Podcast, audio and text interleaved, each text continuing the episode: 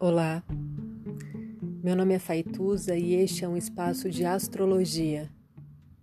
Eu trago aqui a leitura do céu do dia, horóscopos como linguagem, tradução, preparo para o que virá, crítica e alguma poesia.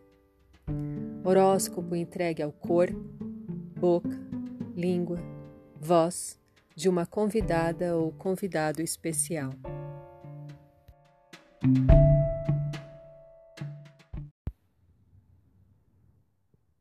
10 de junho de 2020 Trígono de ar Fricção de nuvens que vez ou outra pairam sobre nossas cabeças e descarregam pensamentos, ideias, propostas, como se estas viessem de outro lugar.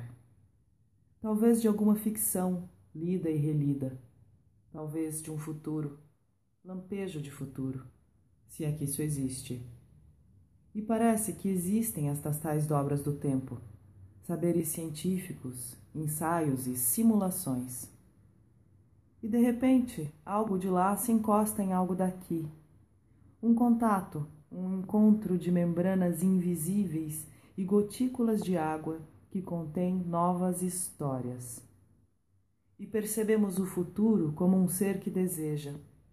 Então ele diz, ele grita como um trovão, uma manifestação.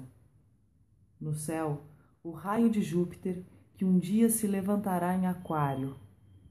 Os olhos se arregalam numa quarta-feira de Mercúrio, os dois olhos do mundo, a lua elétrica ou em choque e o sol aberto aos lados, aos duplos, ao que está em cima, ao que está embaixo. Efemérides, 11 horas e 36 minutos. Lua Aquário em trígono com Sol Gêmeos. Leitura do céu por Faituza Tezelli, no sopro da voz de Helenise Desgeniski.